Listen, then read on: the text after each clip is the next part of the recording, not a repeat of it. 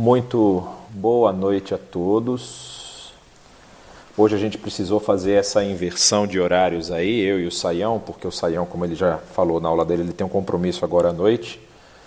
E então a gente acabou invertendo as nossas nossos horários, mas sem prejuízo, esperamos, né? É um prazer receber cada um de vocês. Eu recebi essa pergunta mais cedo e a pergunta era se eu vou enviar o material em PDF. Sim, nós temos um eco, muito obrigado. O eco não é proposital, ele é um eco natural, porque eu estou numa sala que ela é uma sala muito grande e se o eco estiver muito insuportável, ah, eu não sei o que eu faço, porque realmente não tenho que fazer aqui agora muita coisa. Mas é, então me perguntaram se eu ia colocar o material da aula passada. O material da aula passada eu não passei. É que essa semana foi, foi bem complicada aqui. Eu, eu, como eu falei na semana passada, eu tive uma mudança de endereço, então tive que ajustar muita coisa essa semana. Mas já está feito, então no final dessa aula vão os dois PDFs, o PDF dessa aula e da aula da semana passada. Tá bom? E a gente vai falar hoje sobre esse trecho da, da história bíblica, falando sobre as questões geográficas que envolvem, geográfico-históricas, que envolvem aí a situação do retorno, né, ao período romano. Na verdade, a gente viu um pouco do retorno na aula passada, mas a gente vai precisar alinhar alinhar algumas questões aqui que ficaram meio meio em aberto. Uh, ah, tem gente que está dizendo que o som está bem ruim, tem gente que dizendo que o som está normal.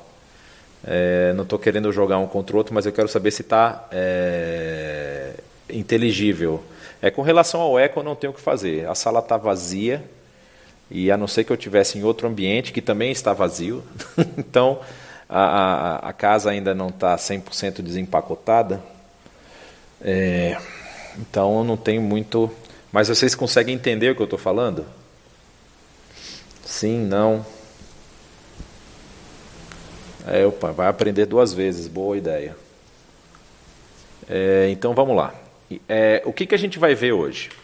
A gente sempre está falando aqui do crescente fértil, mas hoje, pela primeira vez, nós vamos avaliar um outro lado que não está aqui no mapa, que é o lado que envolve toda a península da Anatólia e a península da Itália, não é? A península da Anatólia, a península grega, a península da Itália. Esses três pedaços vão ser analisados hoje. É... Então, para a gente é, pensar aqui, o período, por exemplo, do retorno, né? que, que período é esse?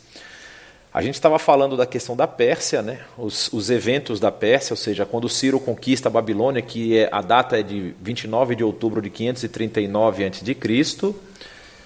É, aí você, no sexto ano do, do do, do, de Dário I, é, há a dedicação do templo em Jerusalém, ou seja, é o período em que Esdras e Neemias estão é, se tratando, aqui está falando que no sétimo ano de Artaxerxes é quando Esdras retorna com o segundo grande grupo. E isso é uma questão importante para a gente ver, a gente não falou isso na aula passada, não existe aqui uma data de retorno, são vários retornos, são vários grupos que vêm retornando e vêm é, é, é preenchendo novamente ali o, o com judeus, né, com, com israelitas, o território de Israel. E isso acontece é, paulatinamente. Várias vezes eles vão retornando, vão ocupando os seus lugares, os seus espaços e enfrentando algumas oposições. Então, por exemplo, quando se fala do período de retorno da Judéia, acredita-se que os primeiros judeus que retornaram foi por volta do ano 536. Se a gente fala de 70 anos de, de, de exílio e 586 é a data marcada para a queda de Jerusalém, então nós teríamos que falar de 516 para ser o período do retorno. Então não é uma data precisa, não é uma data, é... como a gente pode falar, exata não é? É uma data que eh, ela corre na história. Então você tem a partir de 536 grupos que começam a voltar. A data da dedicação do templo em Jerusalém é o ano 515. E o que, que acontece, por exemplo, na região de Samaria, né? no, no Reino do Norte, a região que foi ocupada primeiro a, a, por outros povos trazidos pelos assírios. Então você tem uma oposição intensa contra a reconstrução de Jerusalém, você vai ver isso muito claro no livro de Neemias.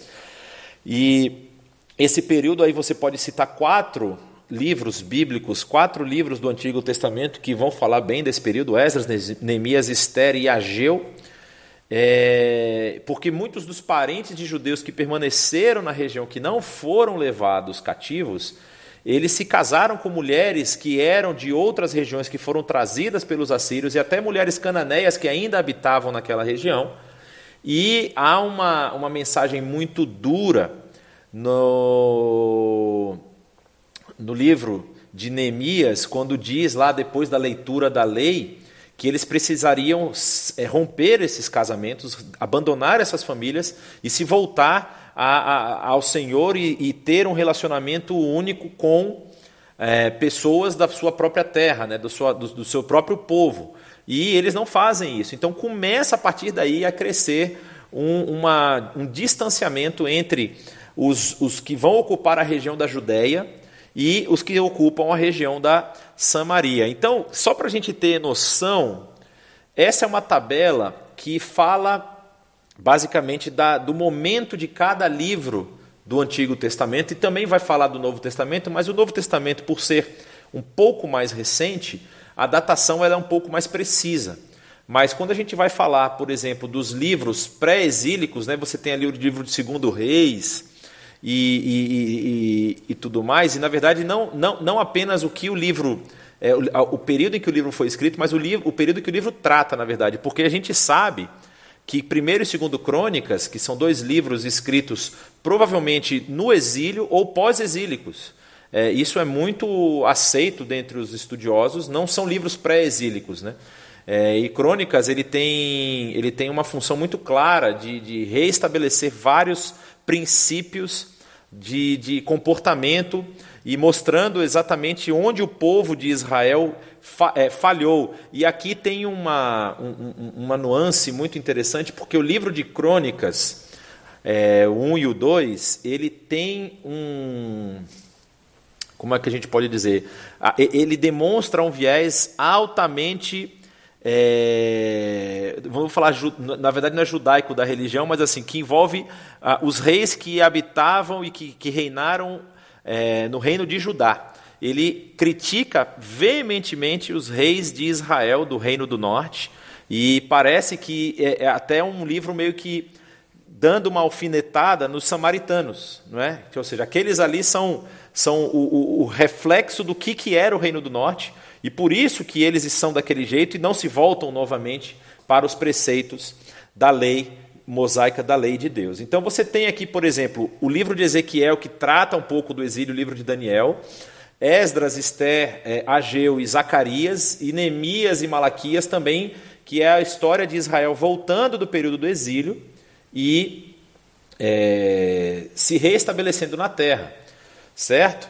Então, só para vocês terem uma ideia, um panorama aí mais ou menos do que, que cada livro trata, né? do que, que cada livro apresenta como, como história, tanto interna como história também, é, sua, sua posição histórica. Né? Sabe-se que Daniel, com certeza, foi um livro que foi escrito no exílio, até pela linguagem e pelo por, por parte de Daniel ter sido escrito em aramaico, que é a língua, isso é uma questão interessante também, que o aramaico ele volta é, é uma mistura aí desse hebraico antigo com o persa, e aí volta o povo falando essa língua, falando esse aramaico. Então é a língua que vai permanecer sendo falada até o período de Jesus, não é? Jesus também fala em aramaico. Ah, mas falava hebraico? Provavelmente também falava hebraico, porque os rituais culticos permanecem sendo falados em hebraico, não é? As orações e tudo mais. Mas, a, a, inclusive, tem um livrinho que eu quero indicar já, é, do estudioso israel, é, é, judeu Haim Rabin. é, Uma Breve História da Língua Hebraica. Esse livro eu não achei publicado mais, eu achei ele em sebos. Então, se o pessoal conseguir achar ele aí, é o livro de uma capinha azul, uma breve história da língua hebraica, ele vai mencionar como a língua hebraica permaneceu viva na história. Muita gente fala que a língua tinha morrido, porque o povo de Israel tinha se espalhado, mas ele vai contar eventos e fatos interessantíssimos a respeito da história da língua hebraica e como ela permanece viva na história, sendo falada hoje em Israel. Ah, qual o hebraico que se fala em Israel? É o hebraico bíblico? Não, não é o hebraico bíblico, mas qualquer pessoa de Israel lê o texto bíblico, certo? Não existem as mesmas é, formações gramaticais, talvez algumas coisas sejam iguais, mas assim, a, a, a, escrita é a mesma do texto bíblico, se escreve tanto no, no, no, nas, com as letras é, quadráticas como com as letras cursivas. Existe um alfabeto cursivo também do, do hebraico moderno, mas é, é interessante que fizeram essa experiência de quando foram encontrados os manuscritos do Mar Morto, é, e os manuscritos foram levados lá para o museu para serem tratados e trabalhados e tudo mais, pegaram uma criança, se eu não me engano, de 7 ou 8 anos e colocaram ela para ler o texto que estava lá do rolo de Isaías, que é o maior rolo. E a criança leu o texto. Ela, dois mil anos depois, consegue ler e entender um texto que foi escrito numa língua, vamos dizer assim, muito antiga, num formato muito antigo, para mostrar como a língua permaneceu. E existe um cara nessa história que é fenomenal, o nome dele é Ben Yehuda.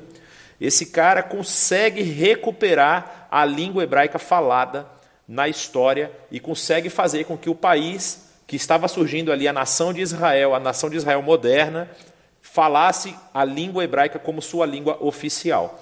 Então, esse livrinho é muito interessante se você tiver interesse e quiser entender um pouco mais sobre a história da Bíblia hebraica, da, da língua hebraica, você pode procurar é, Raim Rabim, isso é Shaim, né? eu falei Raim por causa da letra, é C-H-A-I-M.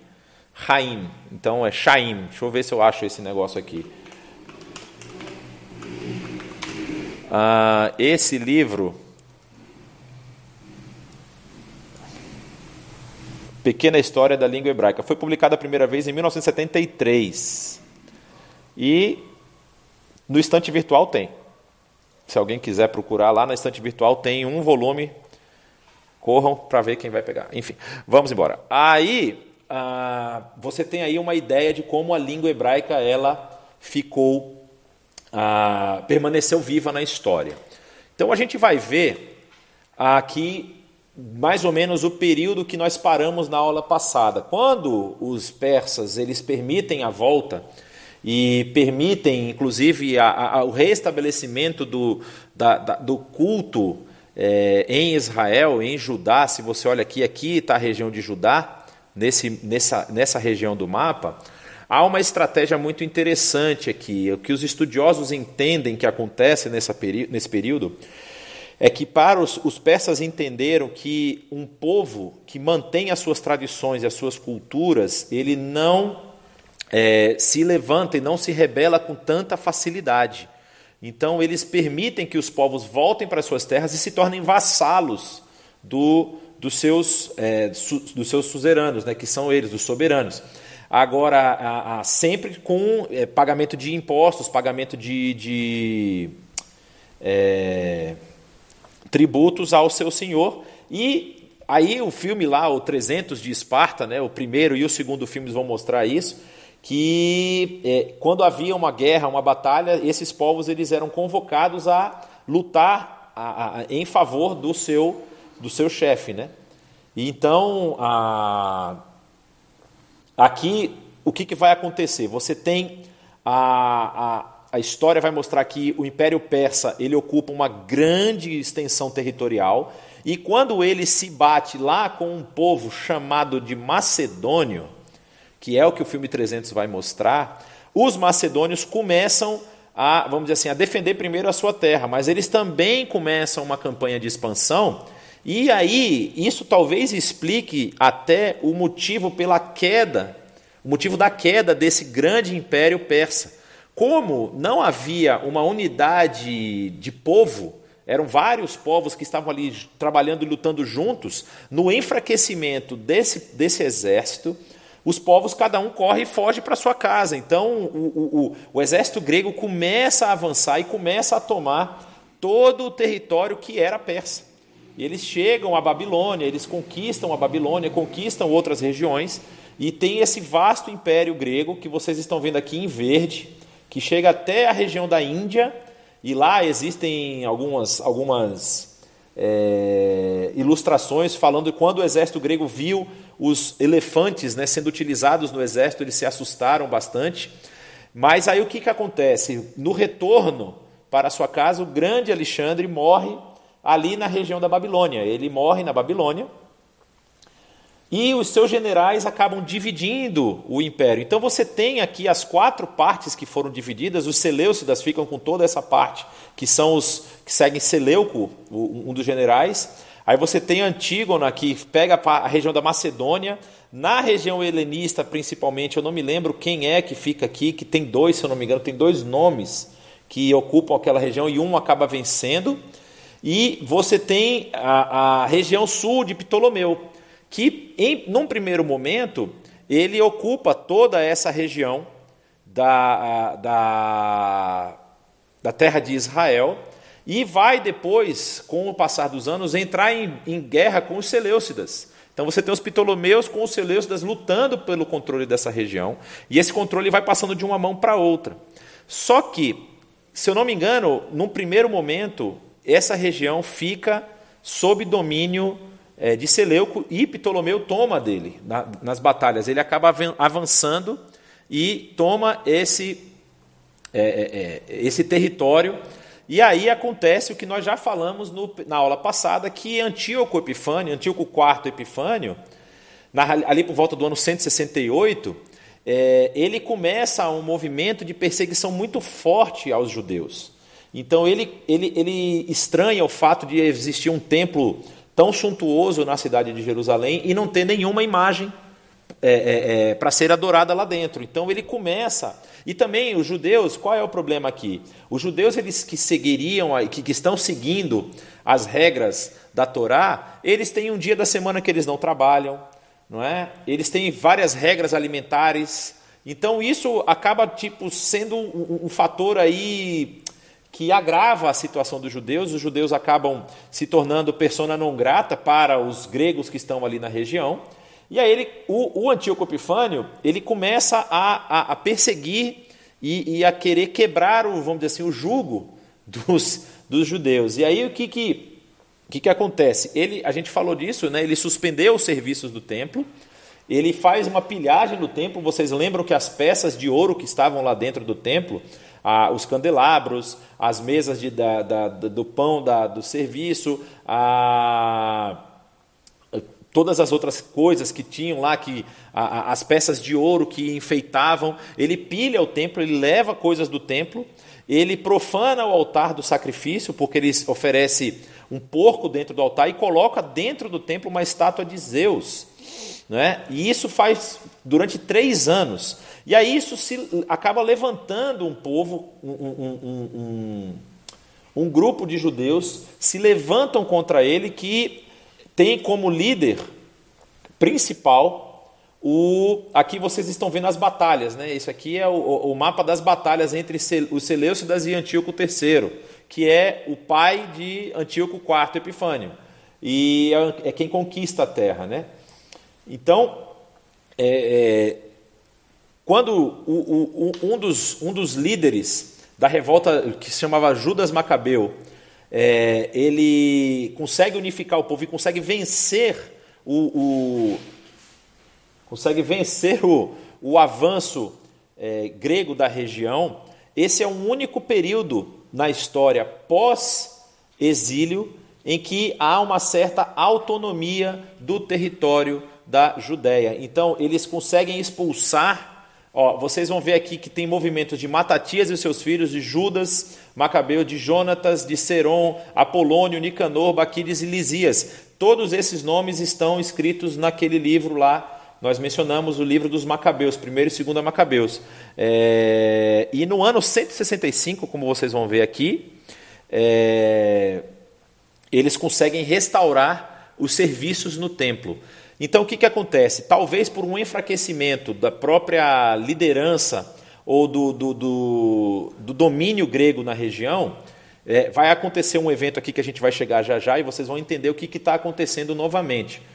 É, há esse período da história em que os gregos não dominam a região e há esse domínio, vamos dizer assim, judaico de todo o território ali, do, desde a, das, de Samaria, chegando a Jerusalém e chegando ao deserto aqui de baixo, a região que é chamada de Idumeia. Essa região é muito importante porque dela vai surgir um, um, um, um rapaz muito interessante que a gente vai falar dele já já. Então, isso acontece nesse período, por volta do ano 168 a 142, é, é, o, é o período da revolta dos Macabeus, que é o período em que os Macabeus, os, os judeus aí conseguem essa independência. Então, o que, que vai acontecer? Os judeus começam a se expandir. Então, eles têm é, a região da Judéia, que é a região principal por conta de Jerusalém, a região que eles se, se estabelecem. Depois, os líderes vão começar a conquistar outros territórios. Então, você vê aqui que o Jonatas ocupa esses territórios em amarelo. Depois, Simão ocupa os territórios em marrom, que estão por aqui. Ó. Depois, Ircano conquista os territórios que estão em roxo. Você vê que ele vai ampliando cada vez mais o domínio do, dos judeus naquela região. E depois tem Aristóbulo e tem é, Alexandre Janeiro. Eu não conheço esse, esse, esse jovem rapaz que chega a toda essa região de domínio é, dos judeus que vai que se estende desde o deserto aqui do Negueb até as planícies e planaltos da Galileia. Então eles conseguem se estabelecer e dominar, passando também pelo outro lado ali, né, na região que a gente vai ver que depois chama a Decápolis, da época de Jesus. Essa região, eles dominam todas essas regiões de forma independente. Aí o que, que acontece? Esse é o motivo pelo qual ah, tudo aquilo está ah, ah, tá acontecendo naquela região. Por quê? Quando, ah, ah, mais ou menos uns 100 anos antes dessa revolta, os italianos eles começam a se unificar em volta de um povo. Eles ainda tinham muitas províncias e, e aí você tem os romanos, os etruscos e as áreas dos latinos. Eu não vou entrar em detalhes aqui porque vocês vão ver uma aula específica sobre essa história aqui. É, a gente depois vai divulgar bonitinho, direitinho, mas provavelmente nós vamos ter um curso só sobre a história de Roma e a influência da história de Roma na, na, na vida da igreja, não só na vida no período de Jesus em diante, mas também na vida da igreja. Mas há a unificação romana, há uma unificação em volta de, de, uma, de um só povo, ou seja, eles, eles começam a separar as suas diferenças mas ainda é óbvio que isso vai passar por várias, várias questões. Então você vê aqui que Roma começa a se estabelecer e começa a se expandir. A história da, da expansão romana tem a história, por exemplo, de Cartago, que está aqui, Cartago que era uma província fenícia, e aí tem as batalhas entre, é, é, entre Cartago e Roma, e tem uma história muito interessante aqui, como é feito a, a, a, conquista da cidade, e aí o, o general, o chefe de Cartago, estava vindo atacar Roma. Eu não esqueci o nome dele, mas aí os romanos, ele recebe a notícia de que os romanos invadiram Cartago, ele volta correndo para sua para sua terra. Quando chega lá, os romanos já dominaram tudo, então ele derrota, são derrotados. É, é, Aníbal, Aníbal que é o nome do general. Agora eu lembrei, está aqui escrito. Então, é, Roma começa a se expandir e começa a formar o seu império. E quem que Roma vai atacar ali por volta do final do segundo século, do, perdão, do início do segundo século antes de Cristo, por volta do ano 200, é... Roma vai atacar o território grego. Então, os gregos que estavam amplamente espalhados aqui na região da Ásia, começam a receber informações de que Roma está vindo atacar a sua terra natal. Então, muitas das forças que estavam aqui no Egito e aqui na região da península da Anatólia, na península que hoje é a Turquia, são enviadas para defender o território grego, mas eles são atropelados pelos romanos. Eles vêm e Roma conquista tudo isso. e vai continuar no seu processo de expansão é, nos próximos 200 anos. Então, se você pegar aqui, por exemplo, o período que a gente está tá analisando, ó, no período mais ou menos por volta de 200 a.C., toda a península italiana está sob domínio romano e as, e as ilhas em, é, é ao redor. Nos 50 anos seguintes, você tem essa área laranja que ele conquista a Península Ibérica, conquista toda essa região aqui que a gente chama hoje de Mar da região do Mar Adriático, né? Aqui nos Balcãs, a região balcânica do, do, do, do o que é hoje ah, Esqueci, meu Deus, os países que tem por aqui. Aqui existe um país chamado Macedônia, no norte da, da região grega, que não tem nada a ver com os macedônios originais. É, aqui também está Iugoslávia, alguns outros países que estão aqui nessa região. Então eles começam a dominar essa região, vêm conquistam a península é, grega, toda a região da península grega, né? É, a região do Peloponeso e tudo mais, e vão chegar até o estreito aqui de Bósforo. E no, no final ali dos 50 anos do século, desse, desse, desse segundo século, no, no final do segundo século, uh, antes do primeiro século antes de Cristo, eles conquistam toda a parte grega aqui da costa da região da Península da Anatólia e a região da Cilícia. Eles já dominam tudo isso aqui no final do segundo século antes de Cristo. E Aí o que, que acontece? Roma vai passar por várias guerras civis, vão ser mudados os modelos de governo, não é? Roma tem aí primeiro democracia, depois ela vai ter tirania e depois vai ter império. E eu não me lembro exatamente a ordem, porque eu já li isso há muito tempo, mas vocês vão aprender isso mais para frente. E aí Roma começa, começa não, continua a estender o seu território. O que, que quer dizer? Por volta ali da regi de, de, do ano 64, 63, é o período em que um grande general Pompeu, que depois vai se tornar imperador, conquista novamente a região da Síria e chega à região da Judéia. Então, nesse primeiro século antes de Cristo, é, é o período que Roma continua, o Império Romano continua se expandindo, continua ampliando seu território no norte da África, conquista a região aqui do Egito, conquista toda a região da Capadócia e, e, e da, da, península mesmo da Anatólia, vira tudo domínio romano, sobe para a região da Gália, né, a França hoje, a região da, dos gauleses e tudo mais, é, vai depois invadir a Britânia, vai, invadir, vai chegar até lutar com os, os, os, os celtas que estão lá em cima, é, amplia o seu domínio na região da, da península da Península Ibérica, e vai chegar finalmente na região da terra de Israel. Aí o que, que acontece? Quando o general Pompeu avança, ele vem da região de Damasco e desce, ele entra pela região da Galileia, passa por cidades que são conhecidas hoje, por exemplo, como Gadara, né? dos do Gerazenos ou Gadareno, lembra do, do Gadareno? Essa é a região. Depois ele desce e vem para a região de Jericó, e quando ele vai invadir Jerusalém, ele monta o seu acampamento num monte que é do lado do Monte das Oliveiras. E existe uma palavra latina que significa visão, que é escopo. Não é? Quando você vai falar telescópio ou microscópio, você está falando que o micro é ver o que é micro, e tele é ver o que está longe, ver o que está lá na frente. Então, é, é, o Monte Scopus, que recebeu essa nomenclatura porque foi o monte de onde Pompeu avistou a cidade de Jerusalém, que é o monte de onde depois. É,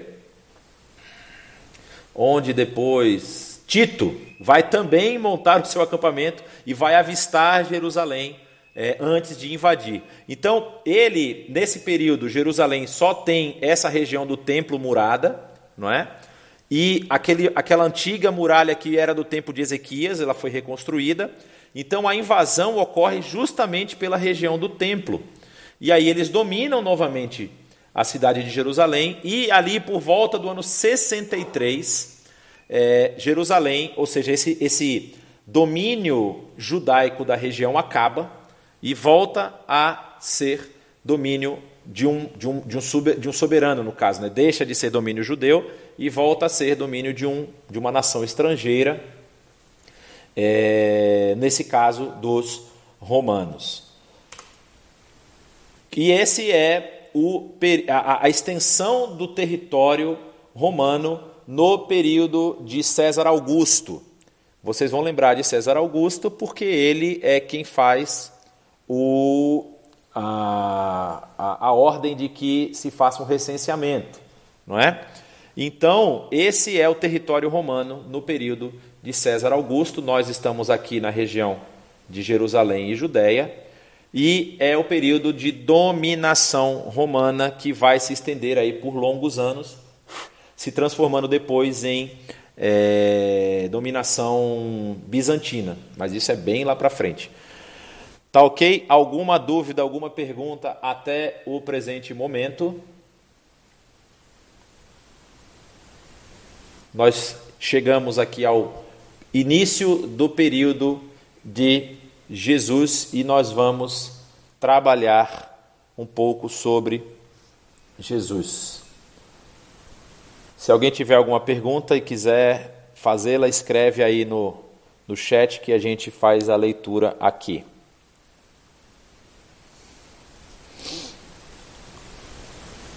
Bom, no momento não temos, vamos dar continuidade, né? Vamos dar continuidade à nossa aula. Ah, vamos dar continuidade à nossa aula. Estava vendo se tinha pergunta aqui no outro lado. Enfim, aí nós vamos entrar na vida dessa pessoa aqui, Herodes. Lembra que eu falei das, da, da região da Idumeia? Herodes, ele é idumeu. E por conta de um acordo quando os romanos conquistam a terra, é, Herodes já colocaram alguma coisa aqui que eu não sei o que, que é. é. Ah, um link interessante. O, o, o, o... Então, e, o...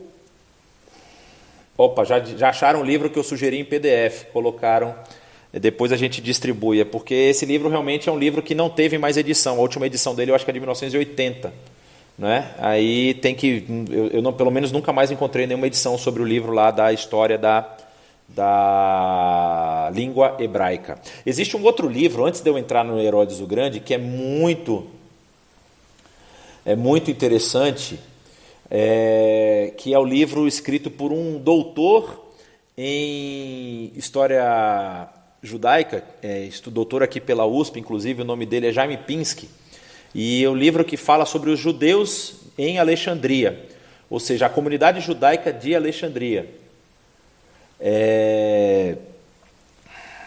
Excelente, excelente pergunta do Paul que a gente vai responder já já. Paul, ele pergunta se Herodes é um nome ou um título como César. Eu vou responder já já. É, mas aí é, esse livro chama Os Judeus em Alexandria ele vai contar a história, inclusive documentada, de, da participação dos judeus na vida, na sociedade e no exército, até nos, no, no, no, meio militar de judeus que moraram. Vocês lembram que é, quando o exílio acaba, eu não sei se eu falei isso aqui, se eu não falei, perdão, mas o exílio não significa que todos os judeus que estavam habitando nas outras regiões falaram agora eu volto para casa. Não significa isso. Muitos judeus ficaram nas regiões onde eles estavam, porque eles já estavam muitos deles com vida estabelecida e tudo mais, eles não quiseram voltar para a região ali da Judéia. E, inclusive, quando você conhece a história do Novo Testamento, quando a gente for ver a história do Novo Testamento, você vai perceber, por exemplo, que o apóstolo Paulo encontra judeus em quase todos os lugares que ele vai, porque os judeus já estão espalhados por quase todo o império.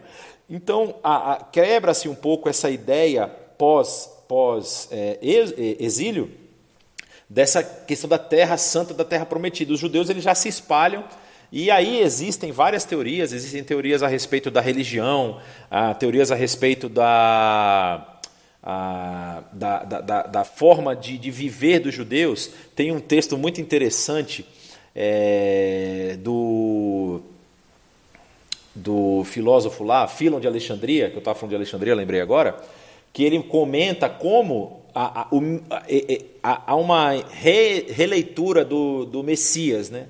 O Messias que é mencionado lá em vários textos dos profetas, Isaías principalmente, é, ele faz uma releitura dizendo que, na verdade, Messias, é, o Messias do mundo, aquele que vai salvar o mundo, é justamente o povo judeu.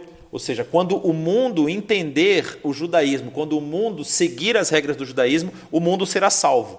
E aí eles têm essa. Isso não é uma, uma filosofia apenas de, de, de Philon, tem outros também que escrevem e falam sobre isso, não é?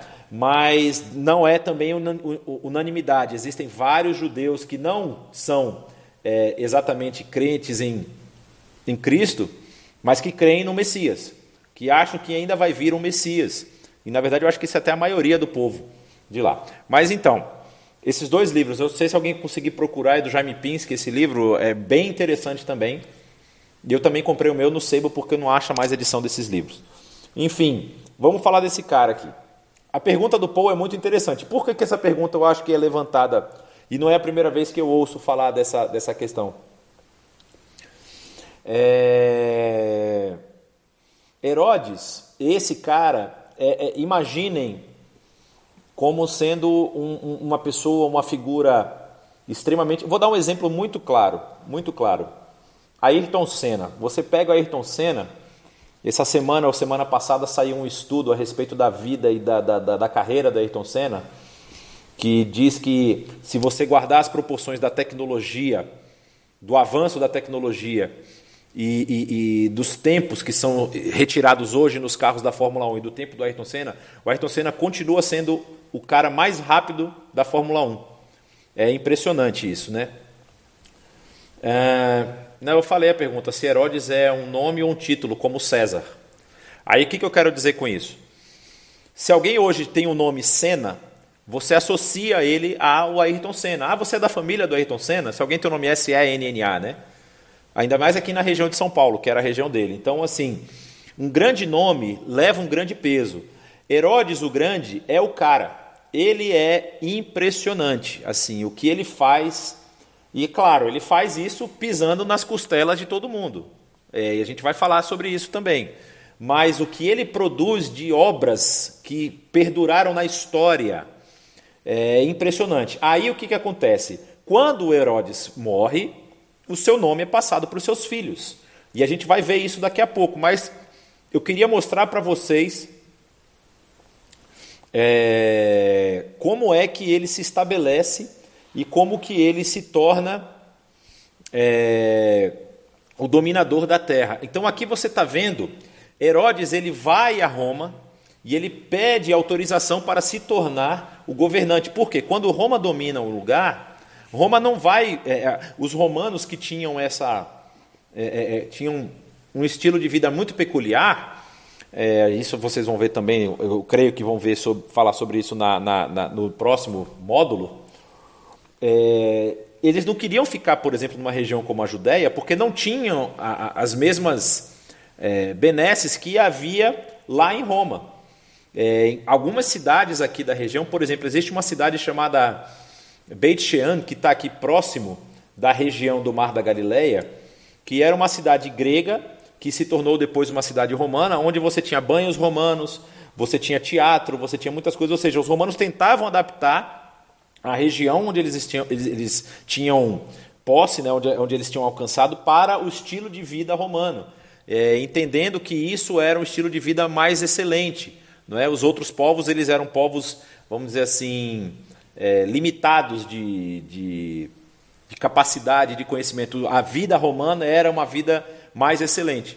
Aí Herodes ele consegue essa autorização para se tornar o governante da região, mas ele vem para cá e precisa conquistar, porque existem outros governantes que também pleitearam isso. Então existem algumas campanhas que Herodes vai, vai, vai fazendo e vai ampliando o seu domínio na região. Então você vê, por exemplo, que ele chega na Galileia, aí ele conquista, vamos dizer assim, conquistar não é a palavra certa, ele, ele, ele exerce o domínio, ele estabelece o seu domínio na Galileia, também faz isso na Samaria, na Judéia, a, a, transforma a, a Jerusalém como uma cidade muito importante, mas é interessante vocês entenderem uma coisa: nesse momento da história, Jerusalém não é o centro de atividade romano da região. A cidade de centro de atividade romana é Cesareia Marítima, e vocês vão entender o porquê disso.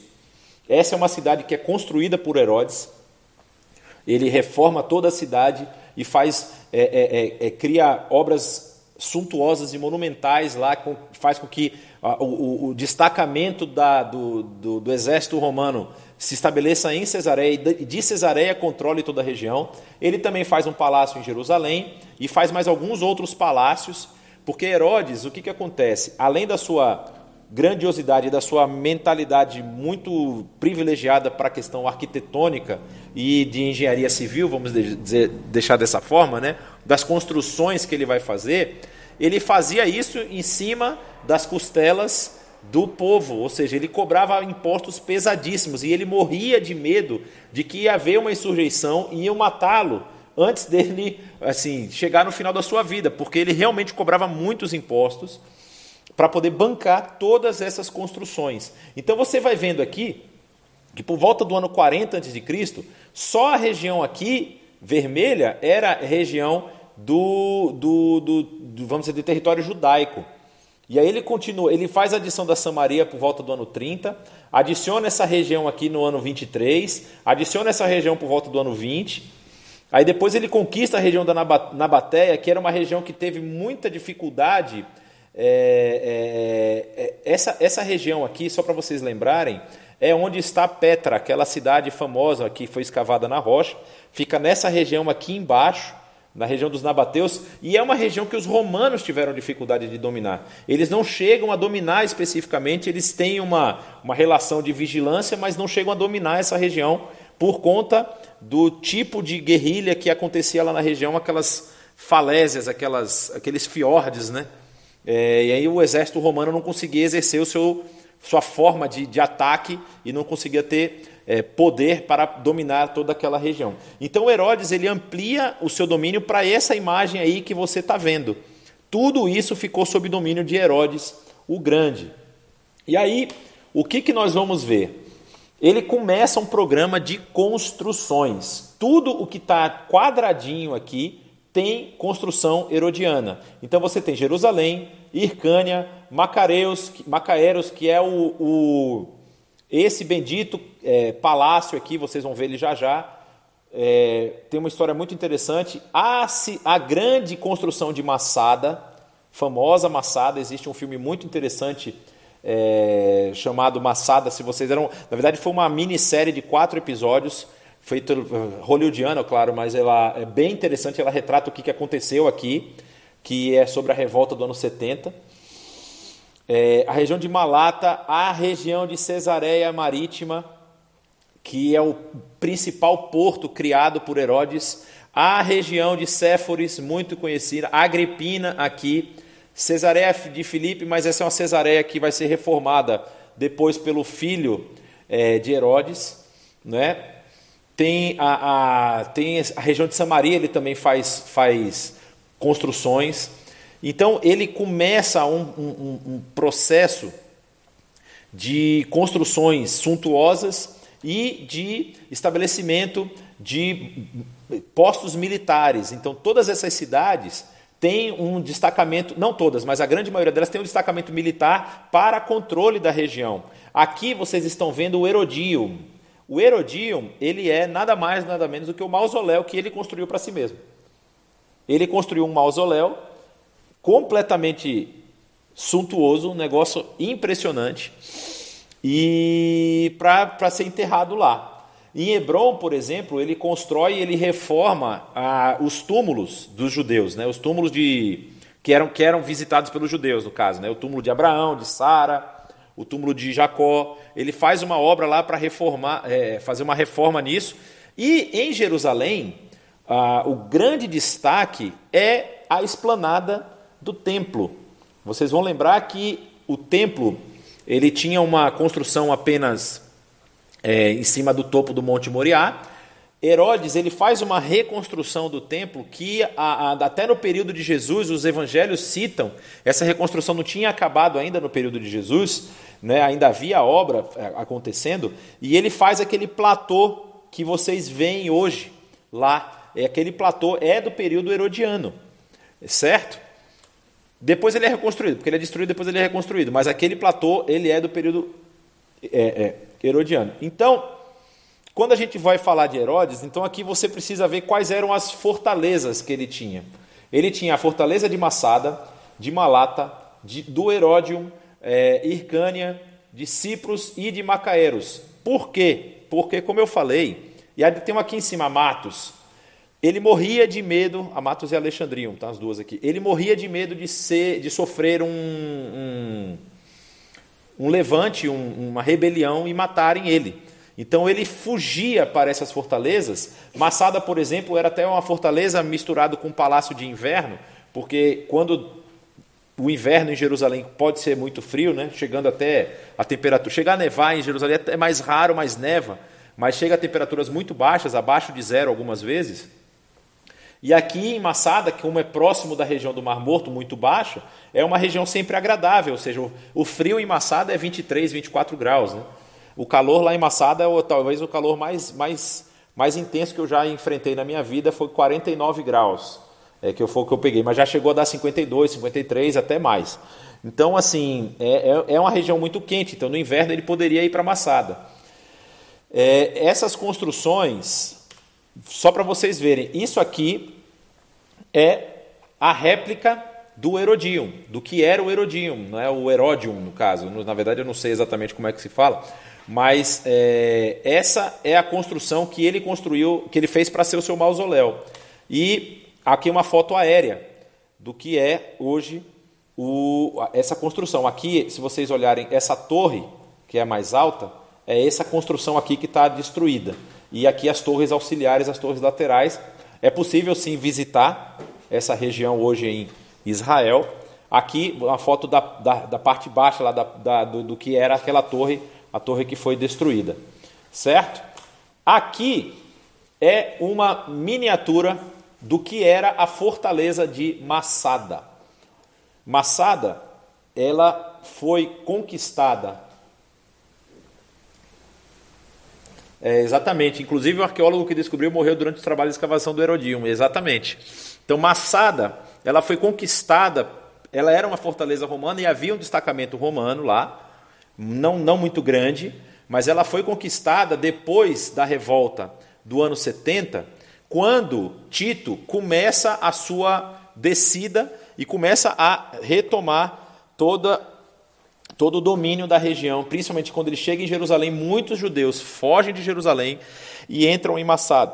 E aqui é onde é massacrado, vamos dizer assim, o movimento, o movimento zelote, que foi o movimento que começou lá por volta do ano 68 da era cristã e por volta do ano 68 da era cristã e se estendeu aí até o ano 72 mais ou menos, que é quando os últimos rebeldes são mortos aí na região. Na verdade eles não são mortos, o filme vai contar essa história, eu não quero estragar para vocês, mas enfim, é bem interessante a história de Massado, ok? Então, só para vocês verem, essa é uma foto aérea da construção real é, o, os três palácios que havia aqui, e existe essa estradinha aqui na lateral, você anda por ela, você consegue visitar tanto o primeiro, o segundo como o terceiro. É, o mar morto está para a região aqui leste, né? nós estamos tirando uma foto do, do, do, da região da, da, da face oeste do monte. Essa era mais uma das construções de Herodes. E essa é a montanha de Macaeros a reconstrução de Macaeras, do que foi encontrado lá, do que se imagina. O que, que acontece de importante aqui nesse palácio especificamente?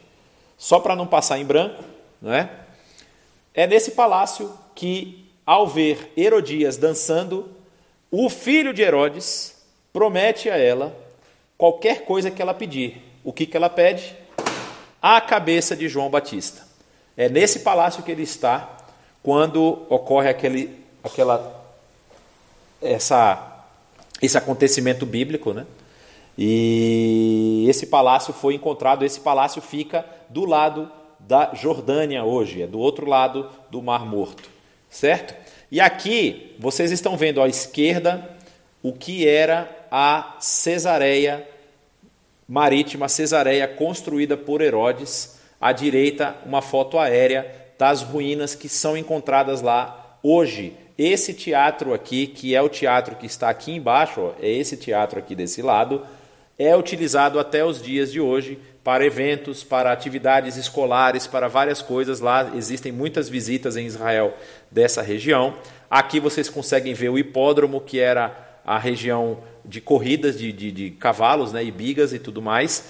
Nessa região daqui, que nós estamos vendo agora, mas na verdade é um pouquinho mais aqui para baixo, que é essa região aqui, ficava o palácio de Herodes e se entende que era nessa região que é, o apóstolo Paulo ficou encarcerado, nessa região da cidade aqui. Aqui, nesse pedaço que só se vê nesse momento essa pequena ponta, você tem o famoso porto de Cesareia, que era o porto que permitiu Cesareia se tornar, vamos dizer assim, a, a principal cidade romana da região, porque os navios, tanto os navios com mantimentos como com pessoas, com, com, com, com é, como é que a gente chama? autoridades, poderiam aportar numa região segura. Havia aqui um grande destacamento romano, não é, que protegia a cidade.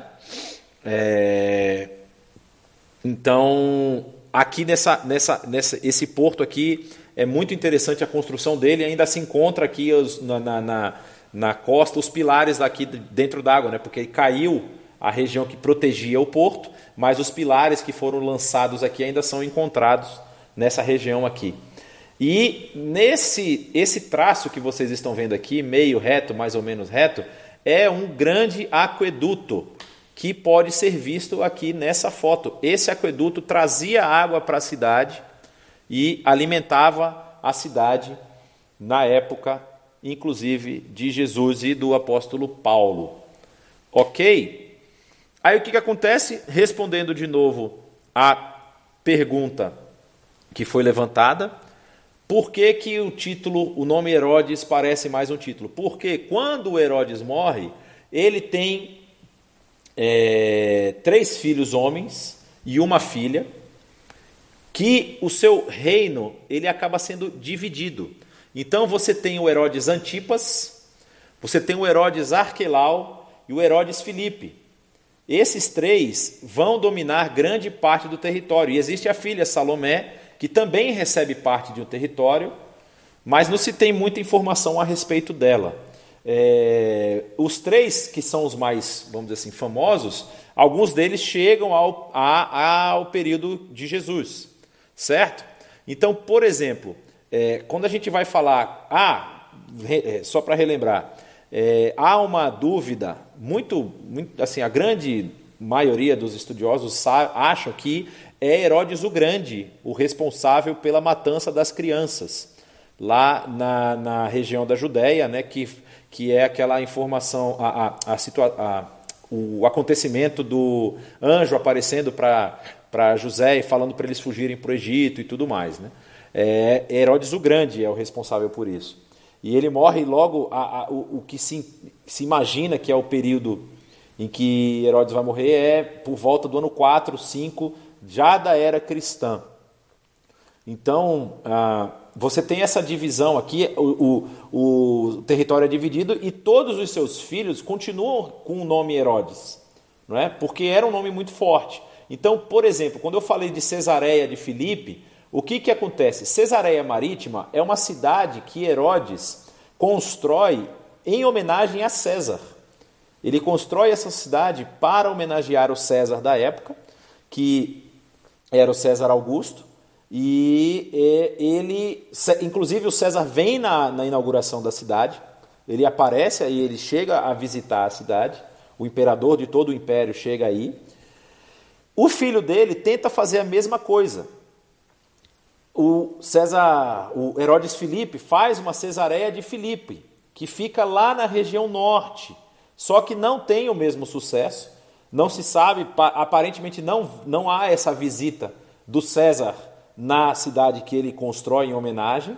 E depois, um dos filhos, se eu não me engano, é o filho de Arquelau, que se chama Tibério, constrói uma cidade também na mesma intenção chamada de Tiberíades. Desculpa, é um outro, que, que, que, não tem nada disso, é o Antipas que constrói em homenagem a Tibério César, é isso. O Antipas constrói a cidade de Tiberíades em homenagem a Tibério César, que fica aqui na região do Mar da Galileia. Há uma informação muito interessante sobre essa cidade, que ele constrói a cidade é, próximo ao Mar da Galileia, só que ele não leva em conta que havia um antigo é, cemitério é, judaico na região. Um cemitério do período grego ainda, do período grego e também depois do período dos Rasmoneus, né? E esse cemitério fez, quando ele constrói a cidade muito em cima do que era o cemitério, é, ele não consegue popular a cidade, ele não consegue povoar a cidade, porque os judeus não vão para a cidade. Porque judeu não pode pisar em cova, ele, porque senão ele se torna impuro. Então ele não consegue ocupar e a cidade não tem o sucesso que ele esperava que tivesse para que justificasse uma visita do imperador da época, né, o Tibério César. Então você vê aqui o território que fica com Antipas é esse território, esses dois territórios, né, a região da Pérea e a região da Galileia. O Arquelau domina quase toda a região da, da, desde a Idumeia até a Samaria. E o Filipe pega a região mais do outro lado, no que é hoje a região de Amã, lá na Jordânia, e também na direção ali da região síria. Né? E aí você tem a província da Síria, que já é um outro, é, um outro governante aqui para a região superior. Então essa é a história aí da família, bem resumida por sinal, porque tem muita coisa. É, tem um livro que eu queria indicar, que eu não sei como vocês vão encontrar, mas se vocês tiverem algum amigo que estiver indo para Israel, dá para encontrar. Que o nome do livro é Herodes o Grande. Existem outros títulos com esse nome, Herod the Great. Né? O livro, infelizmente, só tem em inglês, mas esse livro ele é publicado é, pela, é, pela, pelo é, Museu de Israel, pelo Museu lá de Jerusalém, Museu de Israel.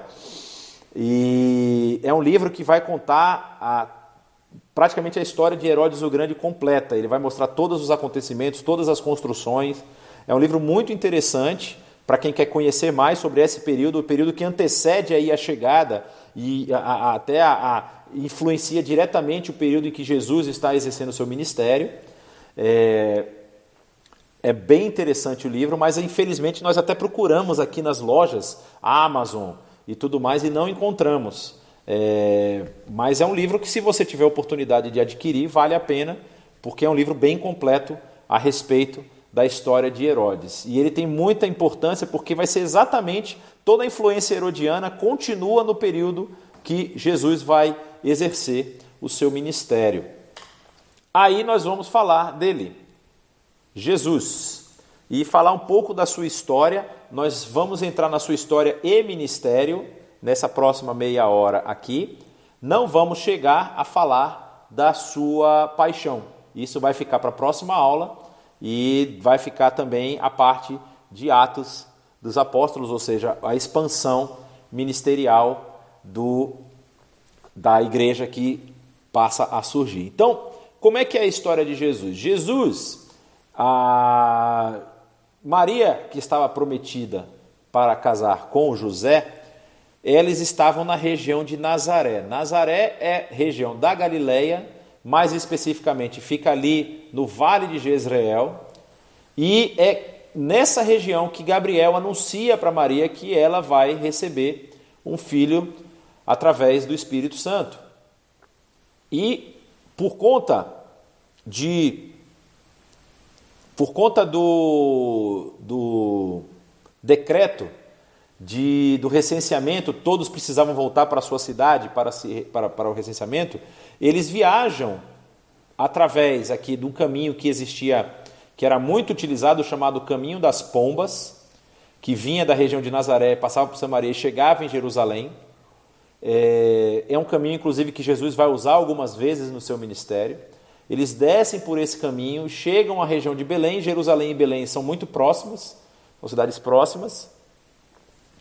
E acontece aí o seu nascimento. Olha, o próprio mapa aqui, o autor desse mapa, coloca por volta do ano 6, 7 da era cristã, né? Porque é, já, já se tem bastante é, precisão de que Jesus não nasce no ano zero.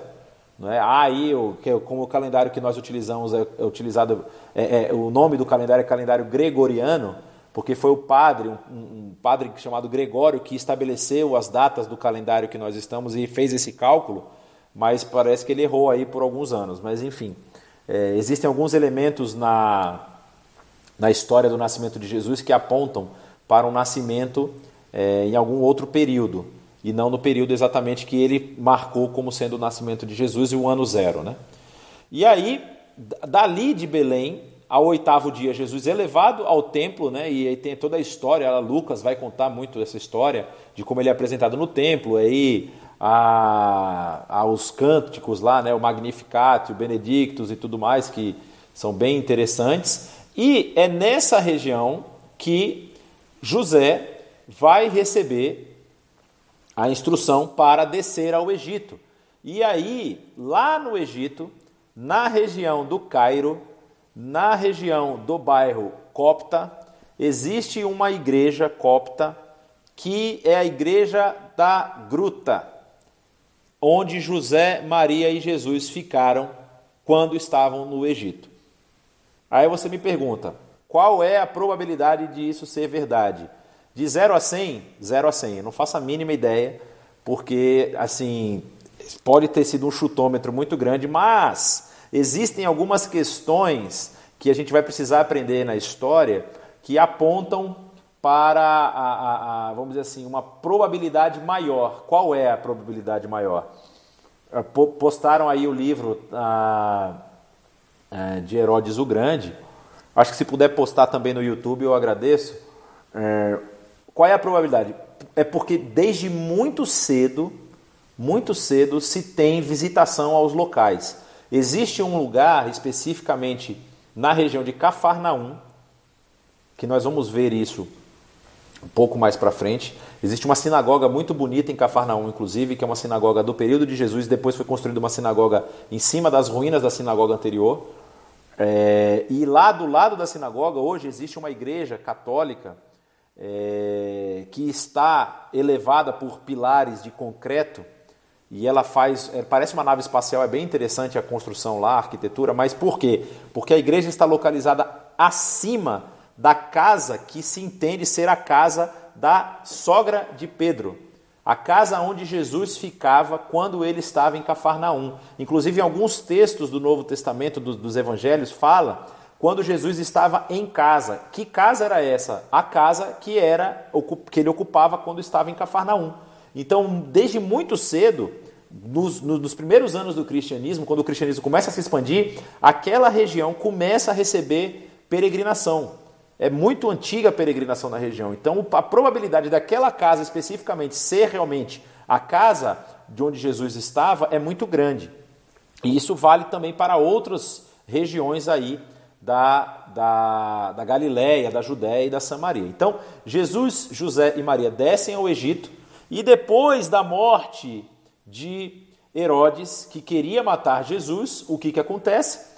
Jesus, é, o anjo aparece novamente e fala para eles voltarem, porque o, aquele que queria matar Jesus já havia perecido. José não volta para a região de Belém, volta para a região de Nazaré, que é onde nós vamos entender que se passa a, a infância e a adolescência de Jesus. Você vai lembrar que em Caná da Galileia, que está aqui do nosso ladinho aqui, ocorre o primeiro milagre, da, da, da, que é considerado o milagre que abre o ministério de Jesus, não é? E é, existe uma cidade, e é muito interessante isso, é, existe uma cidade chamada Séforis, que está até marcada aqui, é uma cidade greco-romana, uma cidade é, bastante antiga e, e, bastante antiga, uma cidade bastante evoluída e bem, e bem maior. A, a, cidade hoje não existe, né? Só, só existem as ruínas de Séforis, na verdade. É, a cidade de Nazaré não, a cidade de Nazaré existe até os, os dias atuais. Ela é uma cidade que sempre teve habitação é, até por conta do próprio cristianismo, né, a cidade onde Jesus cresceu e tudo mais, e as pessoas acabaram preservando a cidade. Mas Séforis, na região ali da, da, do, do, período entre o que é o período que fala de Jesus antes do seu ministério, né, que vai até os 12 anos, você lembra que aos 12 anos eles vão ao templo, e o que, que Jesus vai fazer aos 12 anos no templo? Ele vai fazer o seu bar mitzvah, que é a apresentação dele diante do templo quando ele se torna, vamos dizer, é, é, responsável pela sua própria espiritualidade. É isso que é uma das questões é, presentes ali naquela cerimônia. Quando uma, um, um, menino, aos 12, ao completar 12 anos, ao finalizar os 12 anos, e a menina ao finalizar os 13 anos, que é o Bat Mitzvah, é, vão na sinagoga lá e fazem a leitura, na verdade o menino vai na sinagoga e faz a leitura do texto bíblico, e ele está mostrando é, para a comunidade que ele agora pode se tornar responsável pela sua própria espiritualidade, pelo seu próprio relacionamento com Deus, que antes disso cairia sobre os seus pais. Ou seja, a responsabilidade de é, manter a espiritualidade sadia dos filhos estava sobre os pais até esse, essa idade, até esse período. O bar mitzvah significa exatamente esse momento em que a, pessoa, a criança ela agora é a, ela é responsável pela sua própria espiritualidade. Então o que, que acontece? Jesus ali, a gente vai lembrar que é, Jesus, é, o seu pai trabalhava como carpintaria, então Nazaré da época de Jesus, o que se achou de ruínas de Nazaré da época de Jesus é muito pouco. E o que os registros históricos vão falar da cidade de Nazaré, é, inclusive vocês lembram que quando Jesus está chamando os seus discípulos, tem um discípulo, vamos ver quem lembra, é, qual é o discípulo que fala que pode vir coisa boa da Galiléia, pode vir coisa boa de Nazaré? Quem é o discípulo que fala isso? Alguém?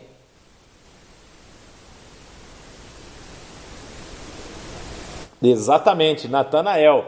Porque já se tinha fama da cidade. A cidade era muito pequena, não era uma cidade de expressão. Aí o que, que acontece? O que, que se entende? Como Séforis é, é, é, é caminho de. A distância de Nazaré para Séforis é uma caminhada de mais ou menos meio dia, uma caminhada aí de, seis, de três a seis horas, dependendo se você for correndo, é claro. É, mas é bem provável que Jesus e José, seu pai, tenham desenvolvido toda o seu, a sua atividade de trabalho em Séforis. Isso, inclusive, Séforis se, se encontrar, foram encontrados é, é, muitos é, muitas casas nobres, por exemplo, casas que tinham mosaicos lindíssimos no chão, coisas assim de primeira linha, é, construções suntuosas. Então, assim, era uma cidade muito mais rica do que a própria Nazaré. Então, é, se entende que Jesus desenvolve com seu pai a atividade de carpintaria nessa cidade, porque Nazaré não tinha tanto serviço assim para eles executarem. É bem interessante visitar Séforis, você vê lá a, a, estrutura de uma cidade romana e tudo mais. É, bem, é, é, é, um lugar muito legal de se visitar. E aí você tem Caná do lado, que é o início do ministério de Jesus. Aí o que, que a gente vai ver? Jesus está na região de Nazaré. Séforis vocês conseguem ver aqui, Caná do outro lado, e Jesus é levado ao Espírito para ser batizado. Onde está o seu primo João o Batista. O texto fala que é Betânia além do Jordão. A região que é mais aceita hoje é essa região aqui, próximo à descida do, do final do Rio Jordão, o encontro do Rio Jordão com o Mar Morto. E aí tem uma questão muito interessante. Existe uma teoria de que a descrição, porque isso é um fato na verdade, a descrição de João Batista, feita nos evangelhos, é muito parecida com a descrição da comunidade Yahad, que habitava a região de Qumran. Então, existe uma teoria de que João Batista pode ter visitado Qumran na época em que a comunidade Yahad estava lá, fazendo todo o trabalho que. Só isso aqui é uma aula inteira, mas a gente não vai entrar no assunto mas todo o trabalho de cópia dos textos e, e, e, e escrita de textos que são. Porque a, o que acontece na comunidade Yahad aqui nessa região é que eles estão se opondo ao culto do templo. Eles estão dizendo que o culto do templo, na mão dos sacerdotes e dos fariseus e dos escribas, ele se corrompeu. Então eles estão restabelecendo um culto puro a Deus é, nessa região aqui. Não é só Qumran é onde eles acharam a comunidade e acharam os escritos, mas havia outras comunidades desérticas aqui na região, certo? É, na região desértica, desculpa, é, havia outros lugares que também havia comunidades que fugiam não é, da, da, da, região de Jerusalém lá, até por conta da opressão, dos impostos e tudo mais, eles iam para o deserto e se estabeleciam no deserto. Então, João Batista está na região aqui do mar, do, mar, do Rio Jordão. Se eu te mostrar uma foto que eu poderia ter colocado aqui, agora que me veio à mente, se eu te mostrar uma foto do que é o Rio Jordão nessa, nessa região, você vai falar que eu estou mentindo porque eu tirei metade do Rio Jordão. Na verdade, eu não tirei nenhum pedaço. O Rio Jordão é um córrego. Ele é um córregozinho que aí dá para você atravessar com três braçadas, você está do outro lado. Ele é mais caudaloso aqui na saída do Mar da Galileia, mas quando ele chega aqui, como ele é, é uma região muito seca, ele, ele perde muita água pelas margens e tudo mais. Aqui é uma região que é bem provável por conta da descrição de onde Jesus vai depois, né? Porque depois que Jesus é batizado, o que, que ocorre? Ele vai para o deserto. E aqui você tem a cidade de Jericó, que já é uma outra Jericó, não é a mesma Jericó que Josué destruiu. E existe um deserto muito grande nessa região, e aí é são os 40 dias que Jesus é tentado no deserto. Inclusive, aqui nessa região de Jericó existe um mosteiro, mosteiro, se eu não me engano, de ortodoxo grego. Posso estar enganado com essa informação, mas eu acho que é ortodoxo grego é, que fala que é o monte onde Jesus foi tentado. É o monte da tentação. E eles fizeram um mosteiro lá porque é o mesmo lugar onde Jesus foi tentado.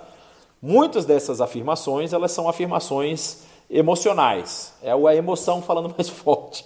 Não se tem uma comprovação, principalmente assim, qual lugar do deserto que Jesus foi tentado. Aí é muito complicado você bater num lugar como esse. Mas enfim.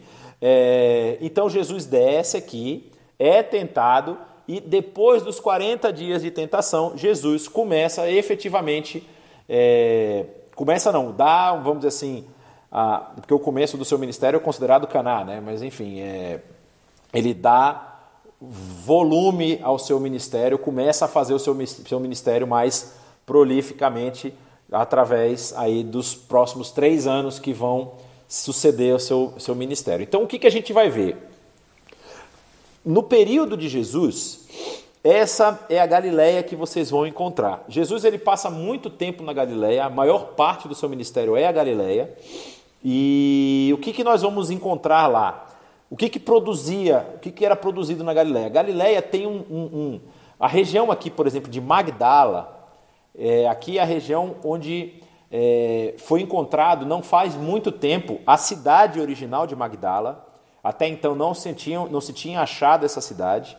E foi muito interessante porque eu visitei essa cidade com Saião ah, antes de se tornar o, o, centro de visitação que é hoje, porque foi quando uma. Um, isso aqui foi um terreno que foi vendido para os católicos e um grupo católico mexicano comprou e eles foram construir um, um, um tipo um, resort é, não um resort é uma palavra ruim, um, centro lá de, de, de, de, de estudos, mas seria um hotel que receberia grupos católicos que querem visitar a Terra Santa. Quando eles foram escavar para fazer as fundações do, do, do espaço, acharam uma, um, uma ruína arqueológica. Foram fazendo as medições, fizeram os exames e perceberam que era justamente do período dos evangelhos. E aí, pelo, pela, pela estrutura e pelo que foi encontrado, inclusive nos livros que Flávio José escreveu, deram, acham assim, os, os, arqueólogos entenderam que a região é a região de Magdala antiga. E quem é a pessoa mais famosa dessa região? A famosíssima Maria Magdalena, que é Maria de Magdala. É a Maria que Jesus é, cura, faz essa, eles fazem essa associação, né? e que se torna seguidora de Jesus até o momento da sua crucificação. Então, aqui em Magdala, aqui em Genezaré, aqui em Cafarnaum, eles é, havia uma indústria pesqueira. Vocês vão lembrar que era a atividade principal de Pedro, seu irmão, ou Pedro, Tiago e João, desculpe, seu irmão. Pedro, Tiago e João e de outros também que eram pescadores. E esses, esse pescado que era, é, é, era tirado do mar da Galileia, vocês vão lembrar que o, existe um, um prato que você já deve ter comido aí chamado San Peter. Né? O que, que é San Peter? San Peter é uma tilápia. É a tilápia que o apóstolo Pedro pescou.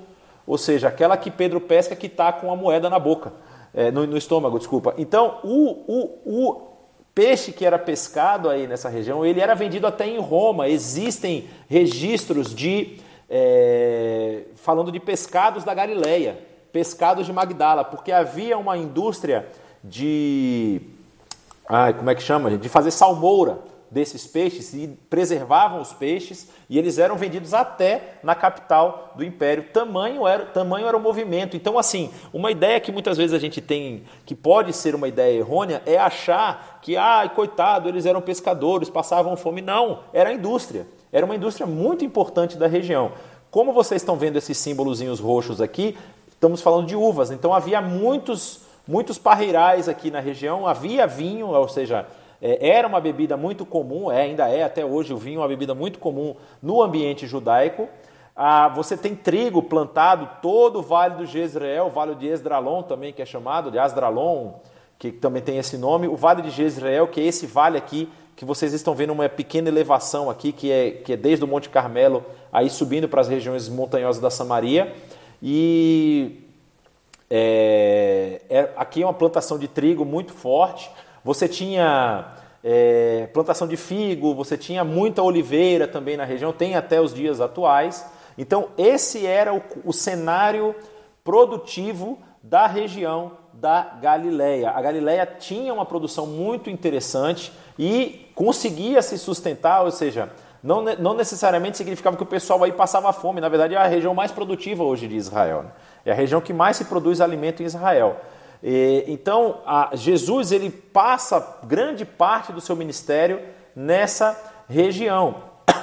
E havia aqui, como eu falei para vocês, o caminho que ligava Nazaré a Jerusalém, o famoso caminho das pombas, que era o caminho que Jesus pegava normalmente quando subia a Jerusalém, e ele subia pelo menos uma vez por ano por conta das festas.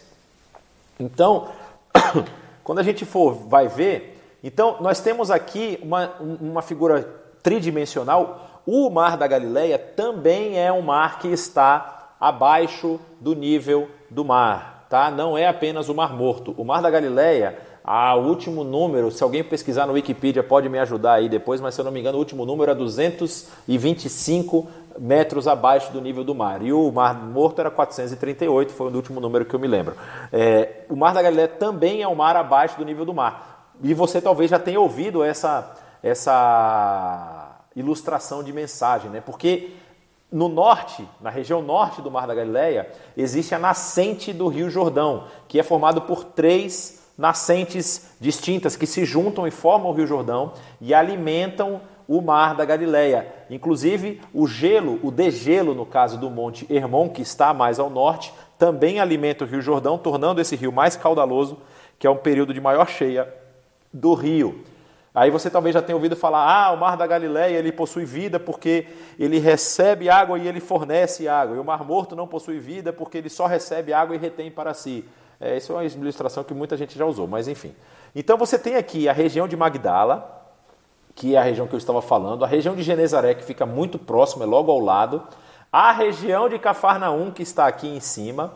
Do outro lado você tem a região de Gerasa ou Gadara, e aí você tem essa outra cidade, 213, obrigado, é, 213 metros abaixo do nível do mar, tá? É, que é a região aqui por fora chamada de Decápolis, né? É, ele está falando que Gadara está aqui em cima, tem razão. Essa aqui é outra, é outra, é outra cidade, Gergesa. Essa cidade eu não me lembro se ela é citada. Mas esse mar ele é chamado de Mar de Tiberíades, Mar de Cafarnaum. Ele é chamado também de mar, Lago de Genezaré. Tudo o mesmo nome porque são cidades. E é interessante que quando você lê esse texto e você é, exatamente está falando que o Rio Jordão nasce nas colinas do Golã, exato. As colinas do Golã são aqui em cima, são nessa região aqui, a nossa noroeste aqui, né? Se você for ver. E o Hermon mais a região norte também fazendo, porque o Hermon ele é meio que uma tríplice fronteira entre a Síria, Israel e o Líbano. É, ele, ele, ele tem os seus, vamos dizer assim, a sua, a sua estrutura faz essa tríplice fronteira ali. Não o topo dele é a tríplice fronteira, tá, gente? Só para vocês ficarem, deixar bem claro. É, mas é que o Monte Hermon também é uma cadeia montanhosa. Então, quando você vê o texto falando que Jesus estava no lago de Genezaré, é porque provavelmente está mencionando a região de Genezaré, que era a região onde ele estava passando. A fala do mar Cafar, do lago de Cafarnaum, é, do lago de Tiberíades, era a região onde Jesus estava passando naquele momento. Então, existem alguns pontos, né? Ó, vocês estão vendo Corazim aqui, Betsaida, né? Que ele fala, ele, ele, ele, ele fala da, da, da, da, de como Corazim e Betsaida trataram a, a, a, os milagres que ocorreram nas, nessas cidades naquele período. E aí fala que se tivesse ocorrido em Tiro e Sidom, as coisas que, que é, ocorreram em Corazim e Betsaida, é, eles já muito teriam se convertido. E então você tem aqui uma região que hoje é o local tradicional que se, que, que se imagina onde ele proferiu o Sermão da Montanha. Aqui você tem Cafarnaum, ruínas maravilhosas da, do período de Jesus, que a cidade praticamente ela foi escavada e tem você vê as ruas, as, as casinhas da época. A casa que eu mencionei, que era a casa que provavelmente Jesus é, frequentava. E você tem as ruínas de Betsaida, você tem as ruínas de Corazim. Corazim, inclusive, existe uma sinagoga muito bem preservada lá, e existe nessa sinagoga ah, uma pedra que é um assento, que era chamada cadeira de Moisés. E Jesus menciona sobre a questão da cadeira de Moisés é, em um dos seus discursos. Então, é, essa é a região principal do ministério de Jesus aí ao redor do mar, do lago da Galileia. E aí vocês vão ver que o ministério dele também se expande, né? Ele vai passar pela Decápolis e ele vai chegar a Tiro, e em certo momento ele vai em Cesareia de Filipe. E Cesareia de Filipe existe um, um, um, um vocês vão lembrar do trecho em que Jesus fala para Pedro, né, que ele pergunta para os seus discípulos o que, que as pessoas dizem que eu sou.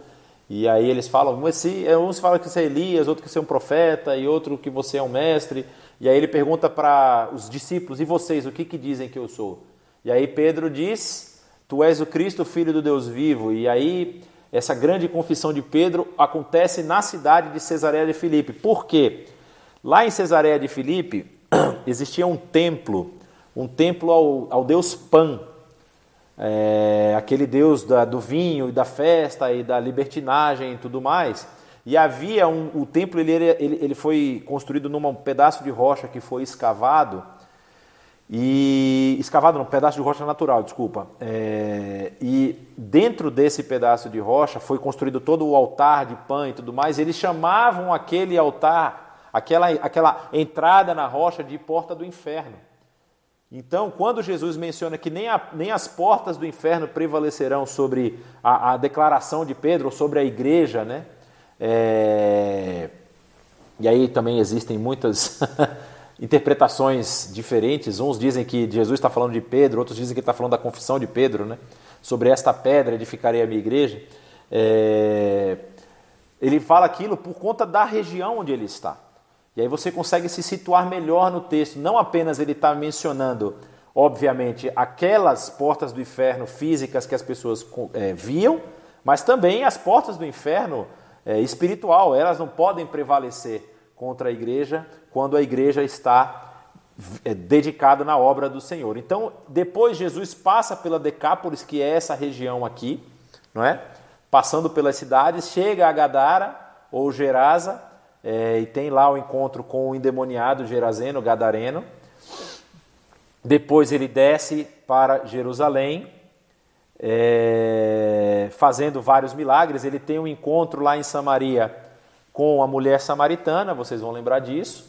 É, e tem toda essa história, essa, essa região que Jesus ele caminha basicamente nos seus três anos de ministério.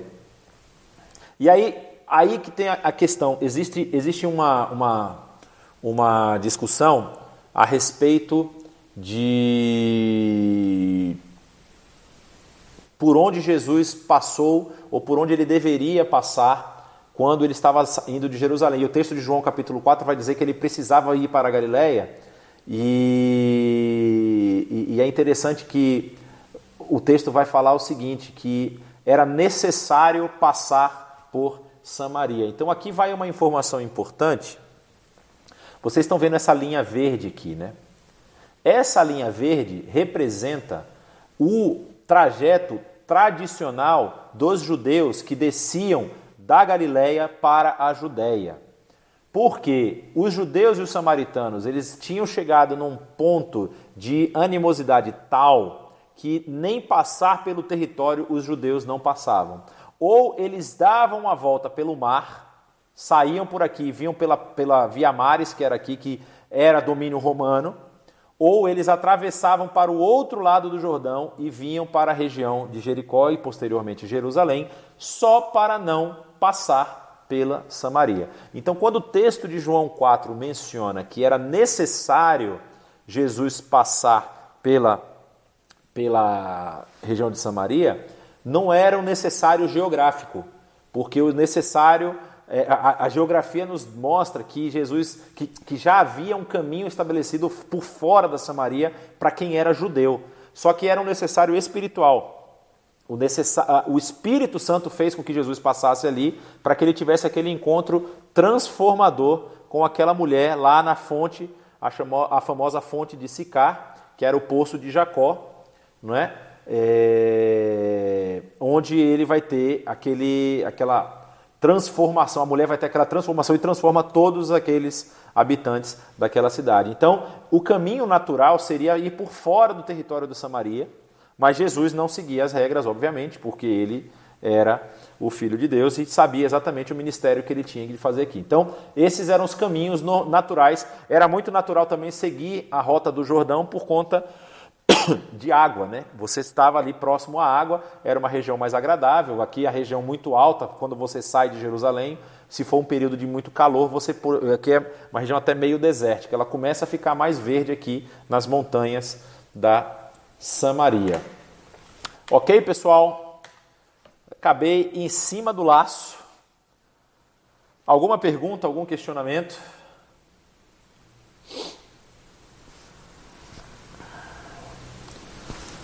Se não o temos, os temos.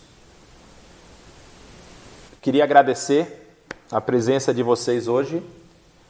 E na próxima aula a gente vai encerrar falando sobre ah, os últimos momentos de Jesus, especificamente na cidade de Jerusalém, falando sobre o seu, a sua paixão, o seu martírio, e depois nós vamos falar sobre os caminhos do Evangelho através da igreja que nasce ali depois do Pentecostes e até todas as extensões que ela vai atingir no período bíblico, tá? Não vou chegar até os dias atuais. Ah, os israelenses são de origem judaica, os outros, ou são de, de outras tribos de Israel. Ah, na verdade, aí você tem uma questão que é híbrida. Essa é uma pergunta interessante. A pergunta é se é, os israelenses atuais, eu creio que estão, que, que estão perguntando, né?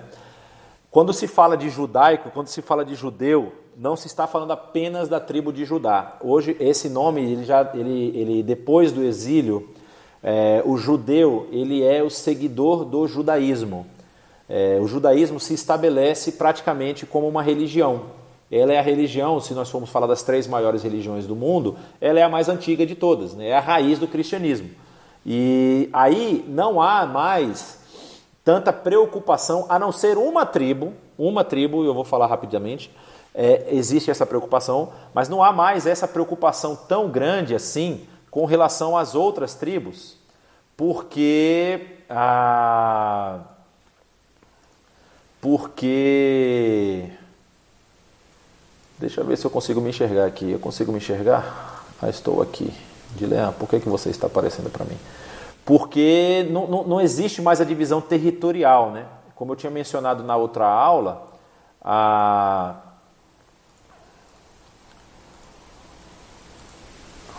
Não sei porque que o Dilean está aparecendo, mas enfim. Como eu tinha mencionado na outra aula, não existe mais a, a, a, aquela aquela divisão por territórios especificamente.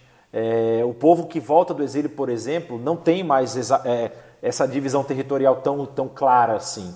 Então, todos os que seguem o judaísmo, é, eles, eles agora são esse povo é, que vai ser o povo israelita antigo, que vai se tornar esse povo judeu, vai receber essa nomenclatura, até mesmo em oposição aos samaritanos que estão mais ao norte, não é? Porém, o que, que ocorre? Há uma tribo que é a tribo de Levi. Essa tribo, sim, ela é uma tribo que os judeus até hoje fazem toda a árvore genealógica. Por quê? Existe a esperança da construção do que eles chamam de terceiro templo. Alguns criticam dizendo que o terceiro templo, na verdade, é o templo herodiano, né? porque é o templo, de, é o templo que é reconstruído. É, você tem o templo de Salomão, depois você tem o templo que é reconstruído na época de Esdras e Neemias, e depois você tem um templo que é mais uma vez construído né, nessa reforma herodiana. Então eles dizem que seria o quarto templo, mas aí alguns dizem que é o terceiro templo. A construção do terceiro templo vai exigir que o trabalho sacerdotal seja feito por pela tribo de Levi, para que a lei seja cumprida. Então eles precisam saber exatamente quem é quem na, na genealogia para saber se existem descendentes de Levi aptos a executarem aí a, a, os trabalhos do templo. Então, assim, não existe mais. Existem sim as tribos. A, você consegue. Há uma aproximação, é claro, né? Mas se você perguntar para qualquer judeu que tem origem judaica por sangue, não por religião, né? Porque hoje você pode se tornar judeu não tendo sangue judeu. É, mas é, aqueles que têm é, origem judaica no sangue, ou seja, são de família judaica, eles vão saber de qual tribo eles são. Mas isso não é tão relevante mais nos dias atuais. Na época, por exemplo, que ah, de Jesus, não se fala praticamente assim, já sabe se Jesus é da tribo de Judá. É, Pedro, Paulo também era da tribo de Judá. Eu não me lembro exatamente de todos os discípulos de que tribo eles são. Mas assim, você percebe que não tem tanta, tanta ênfase na questão tribal da, da na, no Novo Testamento. É, isso já acaba, a não ser para a questão, é, até a questão sacerdotal, né, se você for ler os escritos paulinos e você for ler hebreu, você vai perceber que se quebra um pouco essa necessidade, porque Jesus ele é o sacerdote não da ordem de, de, de, de Arão, das da ordem de Melquisedeque. Não é? Enfim, é, espero ter respondido. Mas existe sim, você, você tem as tribos até os dias atuais, mas todas essas tribos elas estão juntas, unidas aí, sob a alcunha de judeu barra é, povo de Israel, né, nação de Israel atual. Mas alguma pergunta? Bom, queridos, Deus os abençoe. Uma semana maravilhosa. Eu prometo que essa semana as aulas vão sair mais cedo, é, porque saíram só na sexta-feira nessa semana, mas eu acho que amanhã todas as aulas já vão estar no nosso canal e o material também vai ser enviado para todos vocês. Deus abençoe, um forte abraço e até o fechamento da nossa matéria na semana que vem. Um abração, Deus abençoe a todos.